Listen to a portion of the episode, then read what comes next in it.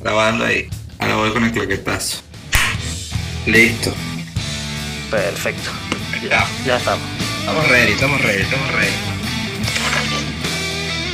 Dos cafés con Meru Media. Ok, vamos a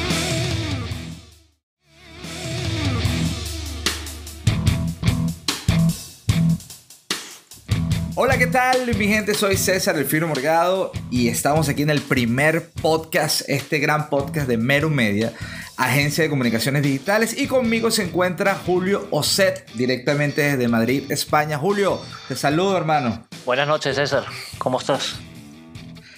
Muy bien, excelente aquí, súper emocionados porque este es la primer, el primer episodio, ¿no? La primera edición, el, primer, el comienzo de los comienzos de este podcast de Mero Media y en donde vamos a tratar muchos temas acerca de las comunicaciones digitales, mensajes, este, plataformas, redes, espacios donde nos podemos comunicar y por supuesto técnicas y algunas estrategias, ¿verdad? Que podemos usar las marcas para construir este, un mensaje más eficiente y llegar a la audiencia, a, a nuestros futuros clientes, ¿no? ¿Cómo te sientes, Julio, este primer episodio? Bueno, un poco nervioso por ser nuestra primera vez. Totalmente, ¿no? Lo... Qué raro se siente. Yo no sé si se siente más raro que como suena, pero bueno, aquí estamos. se siente súper raro porque uno está acostumbrado, por lo menos en mi caso, ¿no? que llevo muchos años haciendo radio y esto, este, se siente súper raro porque siempre estás en una en un ambiente más de fiesta, ¿no? Más de, más eh, de, de, bromas y todo el rollo, es lo que me ha tocado, es lo que me ha tocado por el estilo de mis programas. Ahora que nos vamos a esta parte un poquito, un poquito más técnica, un poquito más enfocada a ayudar a nuestros amigos, los empresarios, los emprendedores, estas personas que tienen esos los negocios y que este año, 2020, pues se han visto totalmente abatidos con esto del coronavirus, inclusive pues nosotros mismos pues reforzamos y estudiamos muchísimo de cómo salir de esto y, cómo replantear las estrategias para que nuestra comunicación y, nuestra, nuestras ideas, nuestro propósito lleguen a la comunidad que tiene que llegar. ¿no? Y ahí vamos a hablar un poquito entonces hoy de lo que se trata de esta comunicación, de esta comunicación, cómo debe ser la comunicación entre marca y, comunidad y audiencia, ¿no? Cómo, primero, cómo llegar a esta audiencia. Este, segundo, cómo crear ese mensaje, ¿no? Este, estructurarlo y cómo hacer que este mensaje sea atractivo para que la gente conecte contigo, con tu negocio y con tu marca, ¿no? Con ese espíritu de marca. Por supuesto, por supuesto. El... Es muy difícil a veces para, para, el pequeño comerciante entender de que, de que ellos también se deben comunicar como lo hacen las grandes empresas, ¿no? Eh, para todos es muy fácil entender de que Coca-Cola tiene un departamento de comunicaciones que lo asesora, que los ayuda, que les crea un mensaje, que estudia cómo está funcionando ese mensaje. Y creemos que, bueno, que el pequeño negocio no, no tiene los recursos para hacerlo. Y, bueno, aquí estamos tú y yo grabando un podcast a distancia, con nueve horas de diferencia y, y bueno, haciendo lo posible con muy pocos recursos, ¿no? Claro, y la idea de esto es pues ayudar un poco a los empresarios a que, a que eh, con escasos recursos, vamos a decirlo así, o tal vez con recursos nulos, este, y, pero con un poquito de tiempo y un poquito de darle vuelta al cerebro, a la mente, pues logremos mejorar lo que ya tenemos ahorita. Porque tú te pones a ver, este, lo hacemos siempre, ¿no, Julio? Vemos redes sociales, eh, vemos inclusive páginas web, vemos eh, anuncios en, también en las redes o en el mismo, en mismo Google. Y entonces vemos que, falta información, vemos que son anuncios vacíos, vemos que hay publicaciones muy, muy vacías, que tal vez este, para la marca siente, que es la necesidad de expresar eso, por lo menos una promoción de 3x2, un descuento del 20% o una promoción de verano, cuando realmente la gente en la calle, esta audiencia, no, no está esperando ese mensaje. No lo quiere. por eso no solo no lo está esperando, sino no lo quiere. Y en el momento en que empiezas a bombardear con promociones vagas, pues te dejo de seguir, te bloqueo y te fuiste, ¿no? Y desapareciste de mi línea y, ya no te vuelvo a ver más nunca. O peor, o peor, bueno, eh, eso yo creo que es hasta mejor que te hagan swipe, ¿no? Que te deslicen hacia arriba y que te ignoren totalmente. Entonces tienes, sueles tener una comunidad de 5 mil, 10 mil, 15 mil seguidores que realmente ninguno interactúa. Entonces montas unos posts eh, creas, porque una cosa es crear y otra es documentar y, y mandarle el mensaje, que eso lo vamos a hablar ahorita creas una superproducción para ese post y vienes acá y te vas a una locación y llevas, por lo menos en el caso de un vehículo, y llevas luz y todo. Cuando montas en la publicación, tiene un like y un comentario. Y el like es de la empresa, es, de una persona de la empresa. Entonces, esto pues, de frustra. cosa peor, cosa peor desde la misma cuenta. Entonces, esto este, a veces frustra y, nos, como que nos desanima y dices, ¿qué estoy haciendo mal? Y para eso es este primer podcast, porque si Meru Media es una agencia de comunicación digital, por lo menos lo primero, lo elemental que hablemos es de la comunicación, ¿no? ¿Cómo logramos crear estos primeros lazos de la comunicación entre marca y audiencia, porque todavía no son clientes muchos. Yo estoy segurísimo que el 90% de las marcas no ha tocado ni siquiera el 20%, me atrevo, el 20% se me hace muy alto, el 20% de, de los que verdad pueden ser los clientes, este, y yo creo que hay mucha oportunidad de mejora en todas las marcas, en toda la gente que escuche este podcast. Y así como el día de hoy vamos a hablar de lo que es construir una comunicación un poco, más efectiva, vamos a ir haciendo muchos temas, desarrollando lo que es el podcast de Meru Media. Entonces, Julito, comenzamos, ¿no? Para ti, ¿qué sería ¿cuál sería el primer paso? Esto eh, cabe aclarar que no lo hemos discutido antes, no lo hemos practicado, lo estamos haciendo totalmente en vivo. Pero, este, y nos hemos presentado Julio. Julio es un experto en diseño gráfico, un, un experto en la comunicación eh, gráfica, mucha experiencia dando clases, capacitando en consultorías a nivel gráfico. De mi parte, pues un creador de producciones audiovisuales, locutor de radio desde mucho, mucho tiempo, publicista de carrera, webmaster, un poco de diseño gráfico, no al nivel de Julio jamás. Y aparte, pues ahora un consultor de marketing digital. Entonces, Julio, ya que nos presentamos ahora sí, ya dijimos un poquito, aunque poco a poco nos van a ir conociendo más. Para ti, para tu punto de vista, a nivel, puede ser a nivel gráfico o, a nivel de todo contexto, ¿no? De lo que es una pieza gráfica o audiovisual en general. ¿Qué sería el primer paso? O sea, eh, como marca, ¿qué es lo primero que yo tendría que hacer para construir un mensaje o empezar a crear esa comunicación? Bueno, fíjate que yo creo que eh, yo estuve unos años trabajando en un departamento de comunicaciones corporativas de una, de una corporación muy grande. Y, claro, yo, yo entro allí como diseñador gráfico y empiezo a conocer eh, este mundo tan gigante y, tan profundo que yo no sabía que existía, ¿no? Y tantos pasos.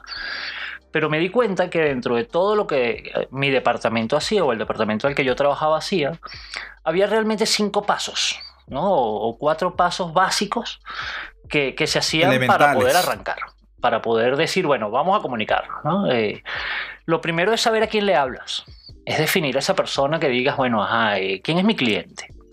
O, mi cliente ideal, porque a lo mejor la persona que me compra a mí no es la persona que ideal, ¿no? Eh, o yo puedo conseguir clientes que funcionen mejor para mi negocio. Entonces, bueno, si tengo una sola audiencia, definir a esa audiencia extremadamente bien, conocerla a fondo o conocer las diferentes audiencias, porque, porque hay marcas eh, o hay empresas que tienen diferentes mercados, ¿no? Eh, y depende del producto también, ¿no? Depende del producto dentro de la misma empresa, depende de la, extensión del catálogo de productos, pues se puede dirigir a varias audiencias. Eso, incluso a sus formas de venta. No es lo mismo si yo vendo solo al de tal o si yo también ofrezco ese mismo producto, pero eh, a otras empresas, ¿no? O al mayor. Entonces, lo primero es eso, saber a quién es y conocerlo a fondo, ponerle una cara, ponerle un nombre. Eh, a nivel de, de marketing eh, ponerle digital. Lo que hace lo llaman lo llamamos buyer persona, ¿no? Que es esa persona o el avatar, ¿no? Que, vamos a decir que el término de moda entre los marketers, ¿no? En el, marketing, lo que es el avatar, definirlo bien. ¿Y, cómo defines un avatar, Julio? A ver, ¿cómo lo hacían en ese departamento de comunicaciones donde, donde pertenecías? Bueno, nosotros teníamos varias audiencias, ¿no? La primera audiencia era nuestra audiencia interna eh, que también estaba dividida en un segmento muy grande, porque teníamos desde la junta directiva de la corporación hasta el personal de fábrica, de planta, ¿no? Entonces teníamos diferentes mensajes eh, y cada uno se, o diferentes formas de comunicarnos, cada uno en el espacio que le correspondía para que esa persona lo entendiera, para que ese mensaje fuera relevante para ellos, ¿no? Entonces, bueno, yo, yo, yo lo hago muy gráfico como, como buen diseñador. Yo, le, yo lo primero que hago es ponerle un nombre. Y lo llamo Pedro Pérez, ¿no? Y bueno, Pedro Pérez, eh, Correcto. ¿qué edad tiene? Eh, ¿Dónde trabaja? Eh, ¿Qué hace? ¿Cuál es la descripción de su trabajo? Y, y eso lo profundizo hasta donde hasta donde el tiempo me lo permite. Incluso si yo puedo saber qué tipo de, de carro conduce, eh, qué marca de refresco le gusta. Usa? o también, si es de Burger King o de McDonald's, ¿no? Eh, porque bueno, eso, eso forma parte de esa personalidad y eso me permite a mí usar un, unas palabras, unas estéticas, unas formas diferentes para uno o para el otro, ¿no? Entonces hay, hay unos formatos ¿no? que, que, uno puede ir llenando eh, que te van diciendo, que te van como haciendo preguntas. Eh, eso los podemos buscar en Google y Exacto. hay millones de formatos. De todas las empresas de marketing digital te, te pro proporcionan uno y te ayudan a crearlo. Pues. Pero eso es lo, para mí es lo más importante, eh, saber a quién le hablo.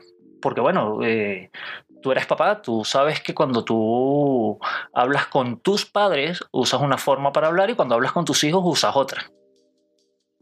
Totalmente, exactamente. Siendo la misma familia, sí, sí, total, siendo total. todos del mismo apellido, pero, pero la forma de hablar con cada uno es totalmente diferente. Lo mismo pasa en este caso, ¿no?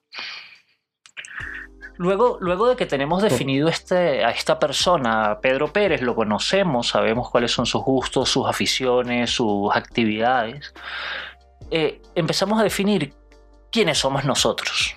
Que esa es la otra parte para mí fundamental, ¿no? Eh, si yo no sé quién soy, cuál es mi producto, eh, ¿qué voy a decir? ¿Qué voy a resolver? Claro. Ni siquiera sé qué, voy a, qué necesidad voy a ¿Cómo resolver ayudo yo, yo a en la la gente? audiencia. Claro. Exactamente, exactamente. Entonces, ahí hay, ahí hay, un elemento que se llama el tono de comunicación corporativo, que es cómo quiero sonar. Eh, eh, al igual que las personas son diferentes, pues las marcas son diferentes. Eh, una empresa que vende relojes de alta gama usa unas palabras diferentes a una persona que vende tablas de surf.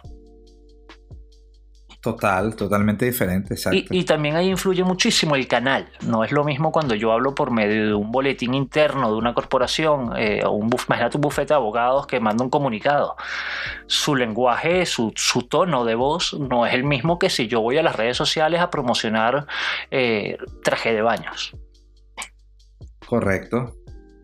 Correcto. Bueno. Entonces hablamos que el primer paso, este, el primer paso tendríamos la creación de este buyer person o avatar, que a mí me encanta ese término, el, porque lo encierra muy bien. Este avatar debemos eh, en una hoja, lo que el ejercicio que siempre hacemos en una hoja, siempre le, le buscamos una fotografía. Es así. Porque siempre tienes a un amigo un familiar que es tal cual como lo necesitan, si ¿no? tal cual como la persona. Y si no, que... mi tío Google me presta una foto de alguien, ¿sabes? Exactamente, tú pones la foto allí y empezamos a hacer como una hoja de vida, ¿no? ¿Qué edad tiene? Eh, ¿Cuáles son sus costumbres? ¿Cuáles son sus hobbies? ¿Le gusta la, bueno, los hobbies en general? ¿Qué actividades realiza? ¿Es ecologista o no es ecologista? ¿Es capitalista? ¿Qué es? ¿Cuáles son sus conductas? ¿Cuál es su nivel socioeconómico? ¿Dónde, dónde vive? ¿Dónde quiere vivir? O sea, toda una estructura, todo el día a día, todo el, un día completo de 24 horas que cuántos hijos tiene, qué esposa tiene, a dónde va de vacaciones, todo este tipo de cosas son súper importantes para saber a quién nos dirigimos. Yo, yo, creo que además ahí construimos ese, ese avatar, ese avatar tiene un solo limitante que es el tiempo. Eh, yo creo que nunca eh, sobra información. Eh, no importa Jamás. la cantidad de horas que yo le dedique, no va a dejar de ser efectivo. Eh, y ahí es lo que yo tengo que medir, cuánto tiempo dispongo para poder desarrollarlo. No es más que eso.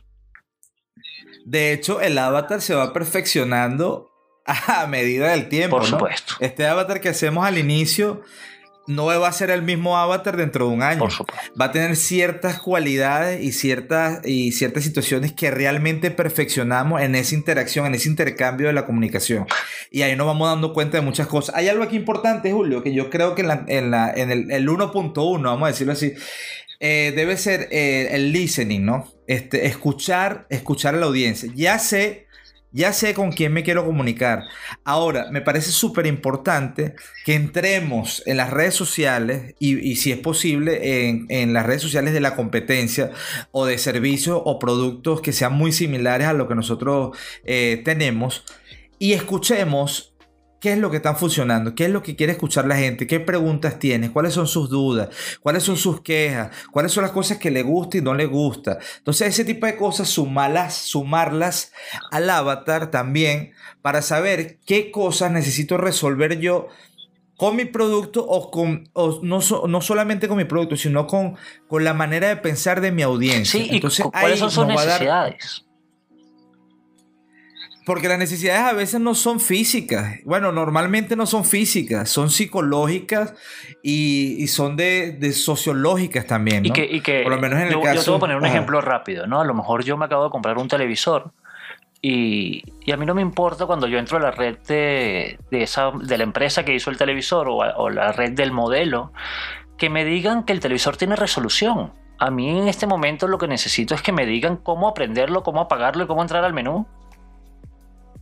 Entonces, a lo mejor mi necesidad específica en este momento eh, no solo es saber que el televisor es bueno, porque es que además yo ya lo adquirí. Entonces también es importante entender de que, de que hay tiempos, eh, hay momentos diferentes. Eh, eso es muy complicado porque es desde cada avatar, ¿no? O sea, hay un avatar para un comprador futuro, hay un avatar para fidelización, hay un avatar para adquisición de nuevos clientes.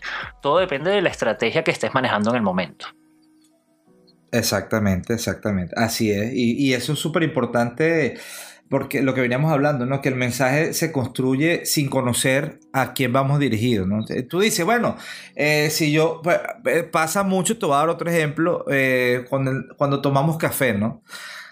¿Por qué tomas en Starbucks o tomas en, en, otro, en, otro, en otro establecimiento el café? O sea, ¿por qué puedes pagar tres veces más lo que vale un café, a veces hasta cuatro veces más de lo que vale un café en otro sitio. Yo tengo solamente por estar y sentirte a gusto. Yo como diseñador gráfico y, creador de marcas, eh, lo único que te puedo decir es branding. El branding vale el 65% del valor del producto. No, tú dices, bueno, porque hay, porque hay zapatos de 10 dólares y hay zapatos de 500 dólares. Si los dos son de cuero, los dos tienen la suela del mismo material, ¿por qué? Y tú dices, bueno, claro, el equipo de diseño de uno no es el del y otro. son del mismo tamaño, ¿no? es marca. Exacto, exacto. el branding tiene un valor sumamente importante y, bueno, un café de Starbucks te cuesta 5 dólares y un café en un bar en España cuesta 1,20. Y ahí donde entramos que el valor es subjetivo, ¿no? el valor es el valor que le... Que tú lo otorgues como cliente. Que le ponga, que lo otorgues, exactamente, exactamente. Y ahí, pues entonces ya, este, conociendo bien nuestro avatar, conociendo bien lo que, lo, que queremos comunicar, lo que ellos quieren escuchar, entonces pasamos a esta fase número 2, ¿no? Correcto. Habías comentado en la fase número 2 ya venía... Es la definición de mi tono, el cómo voy a sonar, eh, cómo quiero... Tono, personalidad, ¿no? La personalidad de la marca, el cómo voy a hablar. Y, ese tono responde mucho, eh, evidentemente, de mi producto, de, la personalidad de mi marca, pero también tiene mucho que ver con el medio donde voy a transmitir, ¿no? No es lo mismo hablar en radio, eh, hacer un podcast o hacer televisión. Eh, y la forma en que se consume, al ser diferente, pues por supuesto, mi, mi forma de comunicarme tiene que ser diferente. Exactamente, exactamente. Entonces esos parámetros pues son importantes que se, se formateen, que quede bien establecido, que quede bien establecido la manera en que hablemos y que las personas, cosa muy importante porque lo llegamos a ver en muchas redes sociales, hay personas, ponte, tú, tú entras, no, voy a analizar, voy a auditar un cliente, voy, audito al cliente, entonces cuando veo, tiene ocho, ocho usuarios administradores Ocho personas que administran la página. Y cuando tú ves, hay veces que hasta el mismo mensaje lo responden dos, dos administradores de la página. Entonces tú ves que no hay concordancia y, y aparte que lo, todos los administradores no hablan el mismo tono. No hablan con la misma personalidad. Entonces, las personas que vayan a estar encargadas de esto, de hablar, eh, del trabajo de community manager, eh, que las personas que de la marca que vayan a hablar con la gente, pues lo hagan de la misma manera, que siempre, de hecho, para esto hay un documento que se llama el, Manual de Gestión de Crisis. Sí, eh, tienes el Manual de Comunicaciones y uno de los capítulos del Manual de Comunicaciones es el Manual de Gestión de Crisis. Fíjate algo, eh, lo que pasa es que ahí ya, se no, ahí ya cambia un poco el panorama, ¿no? Si yo tengo una empresa que tiene las capacidades de tener cuatro o cinco community managers, administrando una red, pues bueno, a lo mejor yo ya ahí debería invertir un poco más ¿no? Eh, en desarrollar este manual para que todos lo tengamos en la mesa y a la hora de poder responder ese mensaje, eh, no importa quién lo haga, siempre responda la marca ¿no? y no se filtre ese, ese espacio de...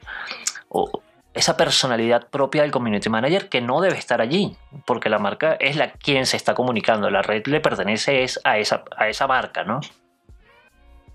Correcto, correcto, correcto. Así es. y, si eso mismo lo, vemos desde, desde, la empresa muy pequeñita, ¿no? Desde mi tía María, que lo que tiene es un bar en Zaragoza, pues a lo mejor le decimos, mira, eh, tía, habla como hablas tú, eh, pero entiende que estamos hablando por este medio. Y por este medio, eh, vamos a, poner un ejemplo, un abogado. Un abogado a lo mejor tiene una forma de redactar con unas condiciones legales muy complicadas todo el que ha leído un documento de trabajo, un, contrato, sabe que es que no entiende la mitad. Exactamente. Ese abogado no puede usar ese lenguaje para hablar por Instagram o para hablar por Twitter, porque el seguidor que no es abogado no lo va a entender.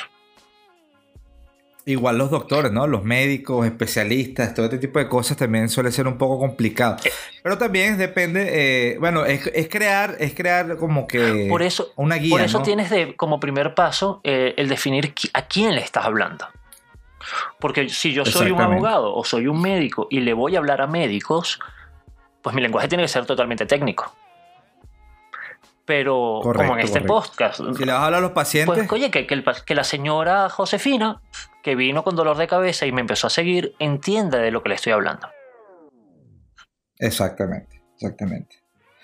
Ahora, este, ¿cómo descubrimos este mensaje, Julio? Que es lo, bueno, ya tenemos eh, la primera parte, ¿no? Ya sabemos a quién le vamos a, a quién vamos a dirigir nuestro mensaje.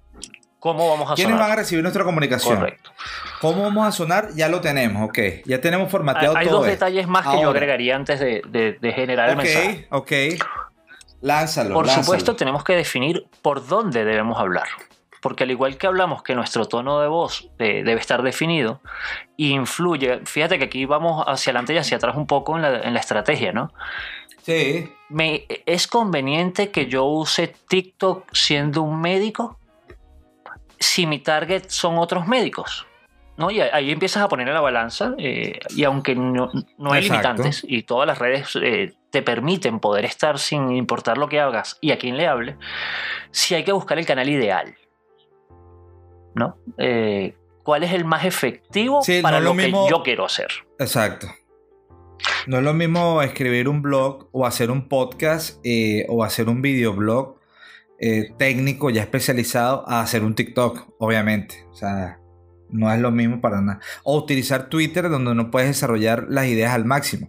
Es correcto. Entonces, pues así, buscar el canal adecuado para, expandir el mensaje, pues eh, sería importante, ¿no? Estar y, claro en eso. Y ver las capacidades que tengo, porque imagínate, imagínate que yo me compro eh, la idea de, de, bueno, me voy a montar un TikTok, voy a hacer un Instagram, voy a hacer un Twitter, un Facebook y una segunda cuenta de Instagram para mi producto estrella y de repente me doy cuenta de que es que esta cuenta la genero yo solo, que lo que tengo son cinco minutos a la semana para hacerla pues a lo mejor hubiera sido mucho más efectivo dedicárselo a una sola red con, ¿sabes? Eh, ahí es importante que midas tus capacidades y tus recursos, ¿no? Y bueno, por último, eh, sí, definir objetivos. Eh, esos tips sería nuestro cuarto punto, ¿no? ¿Qué queremos lograr? Correcto. ¿Y cuáles son estos KPIs o, estas, estos indicadores que van a, demostrarme si yo estoy logrando efectividad o no dentro de, este, de estas redes, ¿no? Exactamente, así es. Eso para mí son los, cuatro pasos principales. Está perfecto. Aquí, pues, eh, esos cuatro pasos yo lo veo como un, como un general, ¿no? Como un formato general que está súper, súper bien establecido. Me concuerdo contigo mucho, porque hay veces que, así como no sabemos a quién le vamos a hablar, no tenemos un avatar, mucho, mucho pasa que no tenemos un objetivo claro tampoco. Es Si es un objetivo de engagement, si es un objetivo de branding, si es un objetivo de visitas a un landing page o un objetivo claro de conversión. O sea, hay veces que ni siquiera tenemos claro y, cometemos errores a la hora de hacer anuncios, a la hora de, comunicarnos, ¿no? También. y aparte, este, depende de por, sobre todo los negocios, ¿no? Porque hay días que son, hay días que queremos que la gente interactúe más y que se entere más de lo que, de la, de esa promoción que tenemos. Y en vez de poner un 3x2 o un 10% de descuento, puedes poner, oye, ¿qué te gustaría comer hoy? Lo cual lo haces durante un mes, todos los martes, y ya tú sabes que los martes la gente va a querer comer tal plato. Ya el quinto martes tú lanzas una promoción de ese plato porque ya un mes estuvieron respondiéndote que era lo que querían comer el martes. Entonces, ese tipo de cosas hay veces que parecen simples, pero que las marcas, pues, es que, es que lo entiendo, porque además, este, los negocios pequeños, ¿verdad? Que están comenzando o que se han establecido a ese, entre una pymes, ¿no? Este, no no invierten en lo que es el manejo de las redes. Entonces, eh, lo manejan ellos solos para ahorrarse el dinero, pero entonces tampoco hacen, establecen una comunicación eficiente. Entonces, algo como que medio contraproducente el no invertir pero tampoco te da resultados efectivos. Es que es mucho más peligroso. Es, mucho más peligroso un mensaje negativo o mal dado que, se pueda tergiversar a, una inexistencia del mensaje. Eh, yo no sabría cuál es peor, pero, pero definitivamente el silencio. Yo creo que peor es comunicar mal. Correcto, el silencio no hace daño. Exactamente, pero algo, eh, un mensaje erróneo y que puede herir alguna sensibilidad o susceptibilidad de alguna persona o de varias personas, como estamos viviendo actualmente y que hay muchos grupos, este, organizaciones sociales, civiles y cosas que, que se suelen herir muy rápido. Y hay que ser cada día un poquito más filtrado a la hora de comunicarme y ser directos y claro y preciso. Sí, y, sobre todo tener un objetivo. O sea, si yo sé hacia dónde voy, es muy difícil eh, y tengo muy clara mi, mi, ruta. Esos mensajes equivocados no van a existir. Eh, exacto, exacto. Salvo por, por, por, un error que. Pero ya es de criterio, ¿no? Yo, yo siempre recuerdo un error muy grande de una marca en México que que después de uno de los temblores grandes que hubo hace un par de años, pues su mensaje fue, ahora sí pusimos a temblar a la competencia, ¿no? Eh, sí, o sea, totalmente Además, fuera de lugar, fuera de lugar. Yo sigo sin entender cuál era la finalidad del mensaje. Porque ni siquiera es que tú me digas, bueno, es que se equivocó, que lo que querían lograr eh, sonó mal por un problema de elección de palabras. O, no, es que no tienen claro qué querían decir. Eso es tratar de aprovecharse de una situación de gratis, ¿sabes? De robarte una situación y tratar de ser chistoso por fuera de lo que era la comunicación lógica de esa empresa. No fuiste. Exacto. Y lo peor es que no fuiste chistoso. Sí, sí, sí, sí. ¿Entiendes? Y, y pues te castiga, la gente te castiga, pues te deja de seguir, empieza, eh, pues te hace una especie de guerrilla, ¿no? Horrible, horrible. Lo que, campañas para esa red todavía, esa cuenta todavía está peleando después de dos, tres años, peleando para rescatar lo que hicieron. Pues. y, si es en Twitter, peor. Si es en Twitter, no te la zafas, pero no, no tan fácil. más nunca, más nunca. Jamás. Entonces, algo importante este, que destacar en, en esta estructura aparte del avatar, aparte de la personalidad, el tono, el, cómo debemos hablar, el escuchar lo que la gente quiere, realmente aclarar sus dudas, todo esto, el canal donde lo vamos a distribuir. Este, y por último, quedaba entonces Julio. Los objetivos. Eh, los objetivos, súper claro. Y, también para, para mí más objetivos y la medición, ¿no? Porque no, no hacemos nada fijando unos objetivos, poniéndoles unos indicadores eh, de logro, unos KPI bien estructurados, sin yo no me siento a medirlos, ¿no? Porque dices, bueno, yo quiero alcanzar mañana 20 seguidores. Entonces, para alcanzar 20 seguidores voy a tomar estas acciones. Y no entro nunca a leer quién me sigue o quién no me sigue, pues no vale. Así es, así es. No, tiene ningún tipo de validez que no midas. Yo creo que sería un quinto paso obligatorio, ¿no? Sí. Un quinto paso obligatorio sería la medición. Yo, yo los pongo juntos porque para mí yo lo llamo seguimiento estratégico, ¿no? Eh, ¿Qué quiero lograr y cómo mido que eso sea posible y, el proceso de medición, pues? Que además hoy en día es muy fácil porque yo le trataba de explicar a una, a una señora mayor qué era este mundo de las redes y cómo las empresas se aprovechaban, ¿no? Y yo le decía, imagínate que hoy en día metes en una sola cajita de 14 por 10 centímetros una televisión, una radio, un periódico, la revista, eh, las vallas publicitarias que había en la autopista, eh, los volantes o los flyers que se repartían en, los semáforos, ¿sabes? Todo eso está metido en una cajita. Eso es. Ahora que se llama Facebook o Instagram o TikTok. es así. Porque, bueno, tengo todos los medios y todos los formatos posibles para comunicarme por medio de ella. Totalmente. Puedes escribir, puedes hablar, puedes crear videos y puedes crear fotografía, o sea, sin ningún problema en todas las redes sociales. Es así, es así. Ahora bailas, o sea, ahora, ahora, ahora generas tips y haces micro, porque yo se le llamo micro consultoría, vamos a decir micro tips en TikTok en 60 segundos. Ves a especialistas de psicología, ginecología, en cuanto a la salud, ves este, mecánicos, ves eh, entrenadores físicos, nutricionistas, dando micro tips en 60 segundos, bailando bailando dan estos tips. Y, aparte de eso, tiene después una página web que es un, un brochure eh, importantísimo de la empresa con que además tienes un catálogo y tienes una tienda y, volteas y después tienes en un WhatsApp que es un canal directo de comunicación con tu cliente que era antes necesitabas un departamento de, de telemarketing, ¿no? Exactamente. Y todo eso lo puedes manejar tú. Ahora, tienes el catálogo, ahora tienes el WhatsApp Business, tienes tu. Exactamente. Puedes tener la carta ahí, o sea, infinidad, infinidad de herramientas que de verdad son muy útiles, que en otros episodios la, hemos, la iremos tocando. Porque lo importante es esto, pues que vayamos sumando y que todos tengamos al alcance de nuestras manos el nombre y cómo usar este pues este, este, tal vez cómo usarlas no porque en YouTube y en las redes en la en, Google pues eh, hay muchos tutoriales y muchas cosas. Pero sí aquí en el podcast de Meru Media te vamos a decir cómo aprovechar bien todas las técnicas y cómo crear estrategias ya sea de comunicación de difusión de captación de leads todas las estrategias que podamos nosotros brindarte para que tu negocio este, vaya avanzando, desarrollando y logrando esta escalabilidad, pues que todos queremos, ¿no? Porque es lamentable que hoy, 2020, eh, tengamos el 90, que más del 90% de las empresas que emprenden en menos de dos años cierran. Es así en menos de dos años. Entonces es lamentable, ¿no? Hay que, hay que, todos tenemos que estar unidos eh, para lograr que más empresas surjan cada día. Y cuando me refiero a empresas, negocios, me refiero a marcas comerciales y a marcas personales,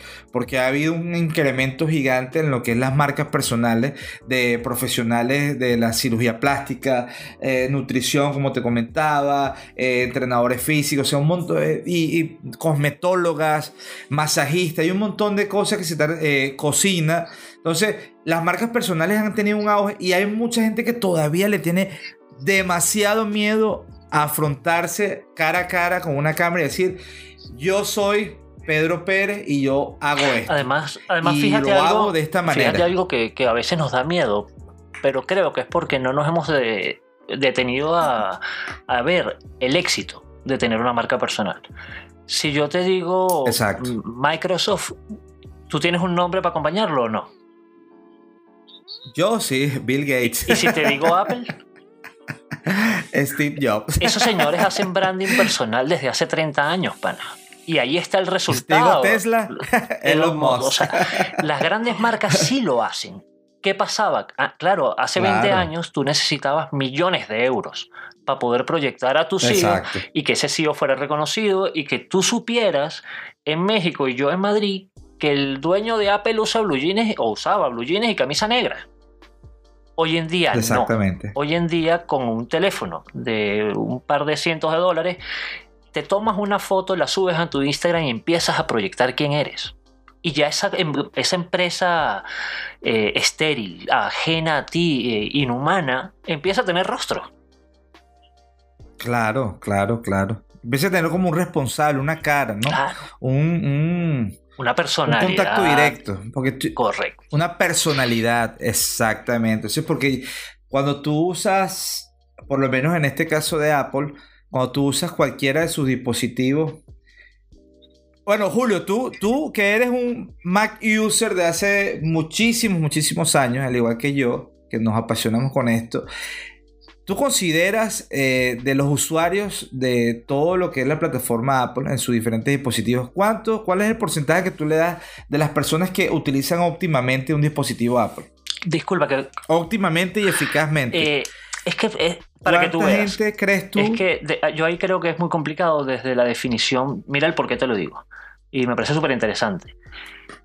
Eh, yo uso Apple porque yo lo saco de la caja, lo abro y empiezo a trabajar. Esa fue la razón que a mí me enamoró del producto. Eh, yo lo abro y ya está configurado, ya está funcionando, yo no tengo que estar sufriendo, ni buscando, ni comprando por otro lado. ¿no? Y a mí eso, bueno, me daba una comodidad que para mí era valiosa. Eh, conozco gente que usa esta marca porque, bueno, simplemente la, manzanita le da un estatus. Conozco gente que la manzanita los hace sentir rebeldes. Y, creo que es válido. Yo no creo que, que, una razón no sea válida. Y sobre todo evaluándolo como, ayuda, eh, como una persona que ayuda a otras empresas a que, a que logren éxito y promoción. O sea, si a ti te quieren comprar porque les gusta sentarse en tu restaurante y tomarse una foto para el Instagram, es igual de válido que si en tu restaurante va gente porque es que le gusta el vino que vendes. Exacto, exacto. Entonces considero que en la tecnología pasa igual. Eh, entonces creo que el 100%, bueno, Apple en su última, en, eh, su última conferencia dijo que el 97, 98% de la gente era, estaba 100% conforme con su producto. Correcto, correcto, sí, sí, sí. Y bueno, mentira no es. Mentira no es porque sí, sí hay conformidad, porque así sea a nivel de pertenencia, ¿no? Que te sientes libre, te sientes motivado, te sientes creador cuando usas este tipo de marca, al igual que tú cuando usas una zapatilla, ¿no? Nike, Nike o como, se, como le quieran decir, este, o Adidas o Reebok o cualquiera de las marcas, ¿no? Tú te sientes diferente cuando usas un Nike o cuando usas un Reebok. Te sientes totalmente diferente. Pero ¿sabes por qué? Porque la marca se dedicó a comunicarlo. La marca se dedicó. Y eso a donde vamos es eso, exactamente. La marca dijo: Mira, Michael, Michael Jordan eh, tiene estas características. Y si tú te compras una Air en el año 92, tú te sentías Michael Jordan. Total, exactamente. Y lo logró. Sin existir redes sociales. sin, redes sociales, Yo no recuerdo de niño que en Venezuela hubiera publicidades en televisión de Nike. No, jamás, jamás, jamás. jamás. Yo tampoco. Pero entonces imagínate todo lo que tenían que invertir ellos, cuando hoy en día con una red social lo logras. Con el Instagram eh, te ve el 60% del mundo que tiene acceso a Internet. Correcto, correcto, correcto. Así es, así es. Así es, exactamente. Entonces, este, pues. Yo quiero dejarte claro, César, de que todos los números que yo uso son inventados ahí.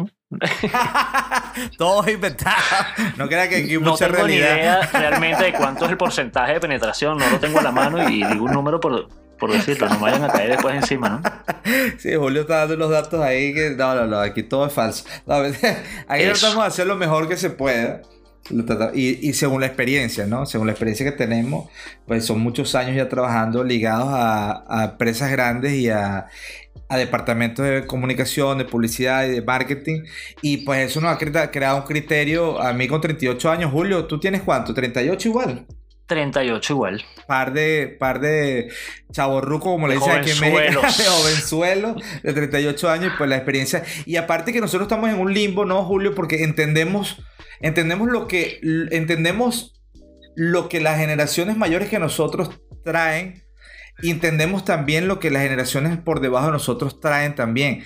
Y estamos haciendo como, somos como, como unos medium. Yo creo que nuestro, nuestro, yo me siento así, me considero así, porque conozco mucho de informática, conozco mucho de, de, lo que es la comunicación, y aparte de las redes sociales porque lo estudiamos. Claro, no somos nativos, nativos completamente de las redes sociales, vamos a decirlo así, porque no como un niño de 10 años ahorita, que crea una marca personal jugando Fortnite, él solo, sin que nadie se lo explique, y tiene un millón de seguidores, él es una persona nativa. Nosotros no somos nativos, pero lo entendemos. Y tratamos de... Pero fíjate, fíjate que, fíjate cómo lo veo yo. Eh, nosotros no somos nativos, pero fuimos creadores. Exacto. Yo abrí, yo abrí mi Twitter creo que en el 2008. 2007, yo no sé, o sea, iniciando Twitter, ¿no? Entonces, tú dices, bueno, ¿entiendes Twitter? No, no lo entendía. Empecé a escribir en él sin saber cómo funcionaba. Exacto. igual y los que hicimos que funciona, igual Facebook, los que hicimos que funcionara de una o de otra forma fuimos nosotros. Eso sí, eso sí. Fuimos nosotros, nosotros fuimos los ratoncitos de laboratorio, Julio. correcto, correcto. Y aunque, y aunque no nacimos con él activo y no para nosotros el tener un Twitter a los cinco años no existía, pero sí existía el ya tener la computadora en casa, ¿no? Eh, sí existía el, el, el, ponerte a hablar con una persona que no conocías por una red social que medio estabas probando. Lo vivimos el inicio, vivimos el inicio, exactamente. Te hacías amigo de un montón de gente que no conocías y conversabas con ellos a diario.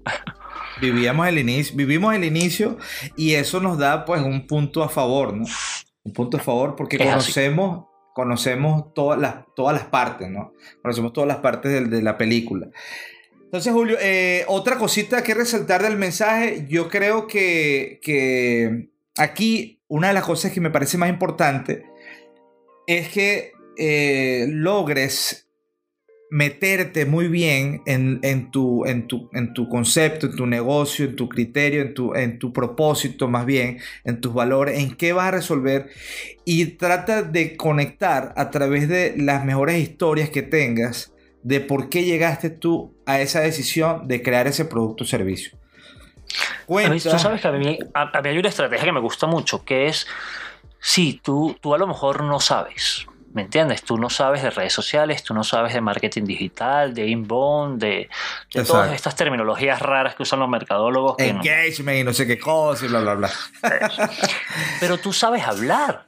Tú tienes años comunicándote. Tú atiendes a tus clientes todos los días en el bar. ¿Por qué no hablas igual por medio de las redes? ¿Por qué no le muestras al resto de la gente que no ha entrado a tu bar, a tu restaurante, a tu tienda?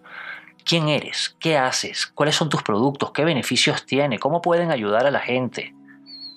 Y, si eso lo tienes claro, que sí lo sabes hacer y lo trasladas a las redes, vas a tener una red bastante eficiente y bastante correcta. Y aparte, Julio, que yo creo que se trata no de. Yo, yo, yo viví, y tú también lo viviste, este, esto de las superproducciones, ¿no? No a nivel de Hollywood, no, me, no no, no, tuve esa oportunidad, pero sí en Venezuela participé en varias producciones de, escala, ¿no? De gran escala. Y, y, primero el presupuesto, ¿no? El presupuesto gigante, el tiempo, este, se demoraba mucho crear una sola pieza audiovisual, sin, si, nada más teniendo un estimado, ¿verdad? Una proyección del alcance y el impacto que iba a tener esa pieza publicitaria, vamos a decirlo en este caso de publicidad. Pero ahorita es tan fácil sin poder medir además porque soltabas eso en televisión, en radio, en y eso ni siquiera jamás, bueno, podías medir el retorno pues a través de, tu, de tus ventas, pero a nivel de branding y todas estas cosas no lo podías medir. Entonces, sí, sí, creo, que, me, que me mal expliqué, eh, sin poder medir previo al lanzamiento de la pieza. Previo, o sea, porque en cambio ahorita es tan fácil. ¿Cuánto cuesta llevar un equipo de grabación a esta locación? Necesitas un helicóptero, tres cámaras, 12, eh, un, tres sonidistas. El casting, el equipo técnico, todo, todo el rollo. Era infinito. Grabas 30 segundos, pana, y la publicidad no se la come ni Dios. Yo creo que uno, uno, un, un mensaje importante en este episodio es que la gente no pierda tiempo tratando de crear superproducciones. La gente tiene que documentar documentar sus procesos. ¿Cómo llegó a, cómo decidió eh, crear un zapato nuevo o cómo decidió crear un servicio de transporte turístico o cómo decidió eh, abrir un Airbnb o cómo decidió lo que sea, ¿verdad? ¿Cómo, cómo llegó a esa, decisión? ¿Por qué lo está haciendo? ¿Lo está disfrutando? ¿A quién quiere que sea su cliente?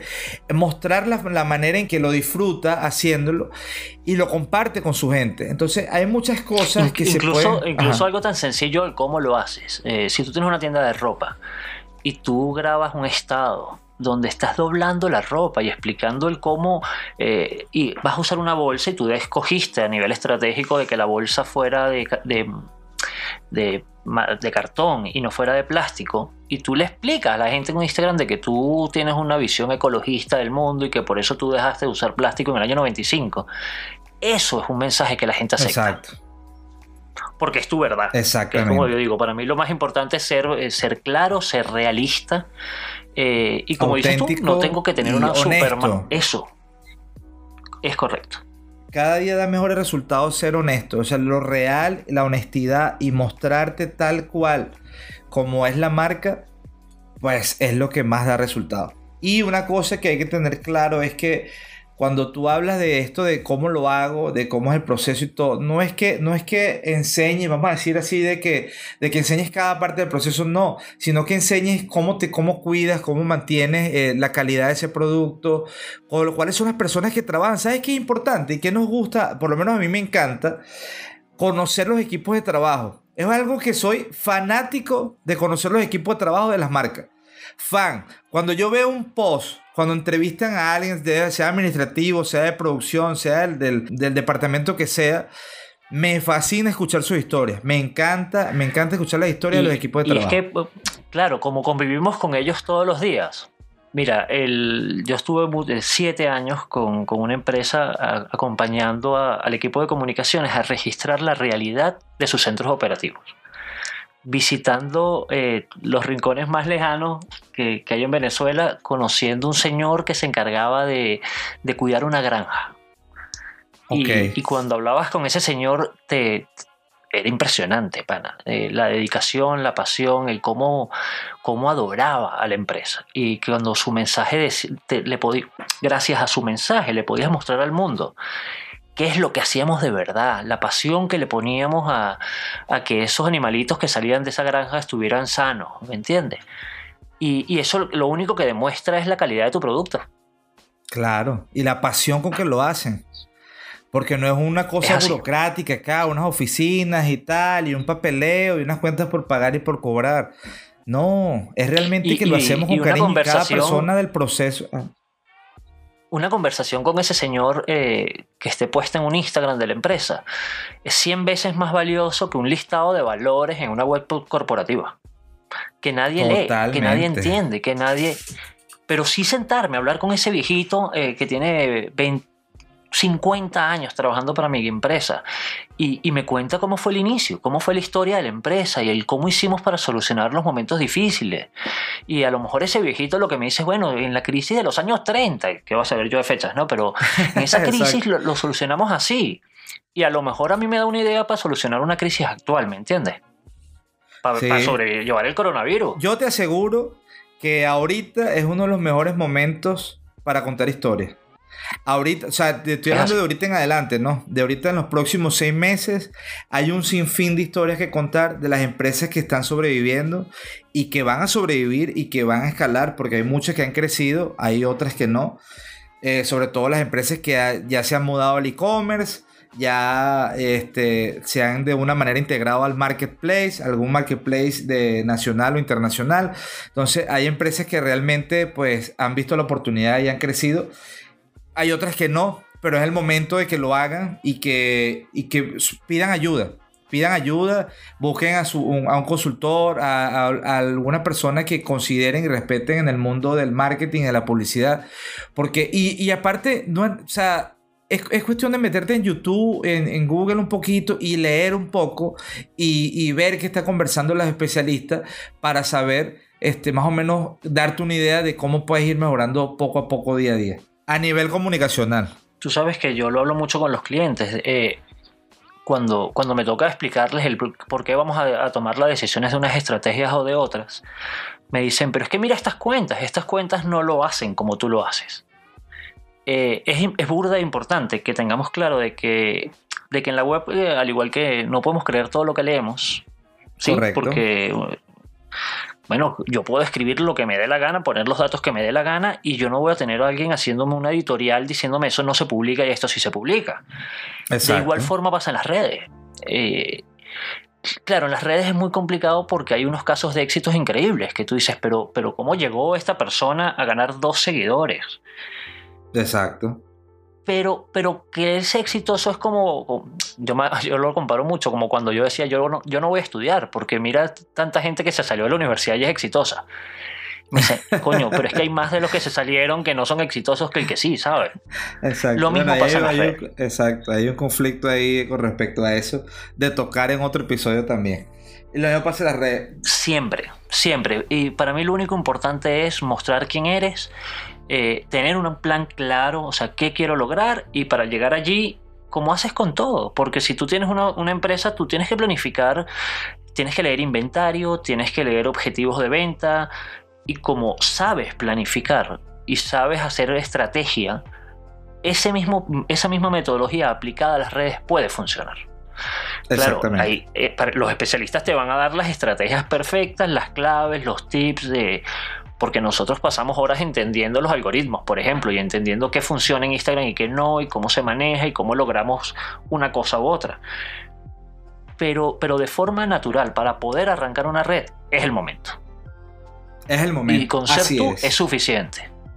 Así es, así es. No nos preocupemos por crear superproducciones.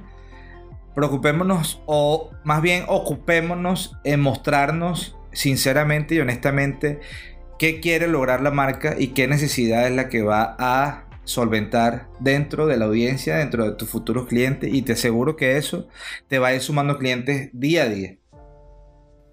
Julio. Yo, creo que ya el tiempo por este primer episodio se ha acabado. y de verdad que era nuestro primer podcast. Dijimos que iba a ser un poco breve.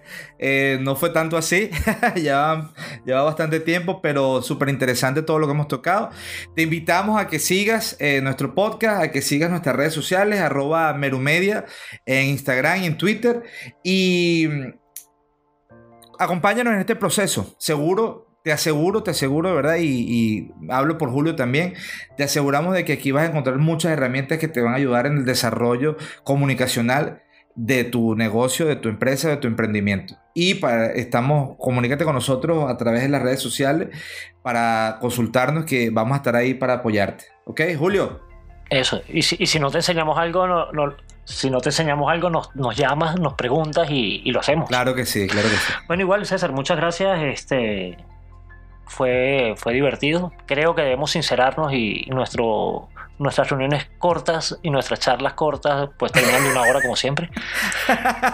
Y bueno, o más.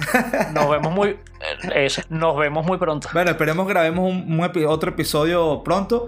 Eh, le diremos, ahorita de verdad salimos porque ya teníamos que salir al aire, ya había que echarle, a- echar a andar este podcast y no tenemos un día definido todavía si va a ser martes, miércoles, jueves, sábado, domingo, no sabemos qué hora, pero sí vamos a plantearnos una, una meta y hacerlo un día específico para que todos pues ya sepan que hay un lanzamiento cada cierto tiempo. Desde aquí de Hermosillo, Sonora en México, pues te despide César Firu Morgado. Allá en Madrid, Julio Oset. Adiós. Adiós. Ahí no estamos hablando, pues. Cuídense mucho, mi gente.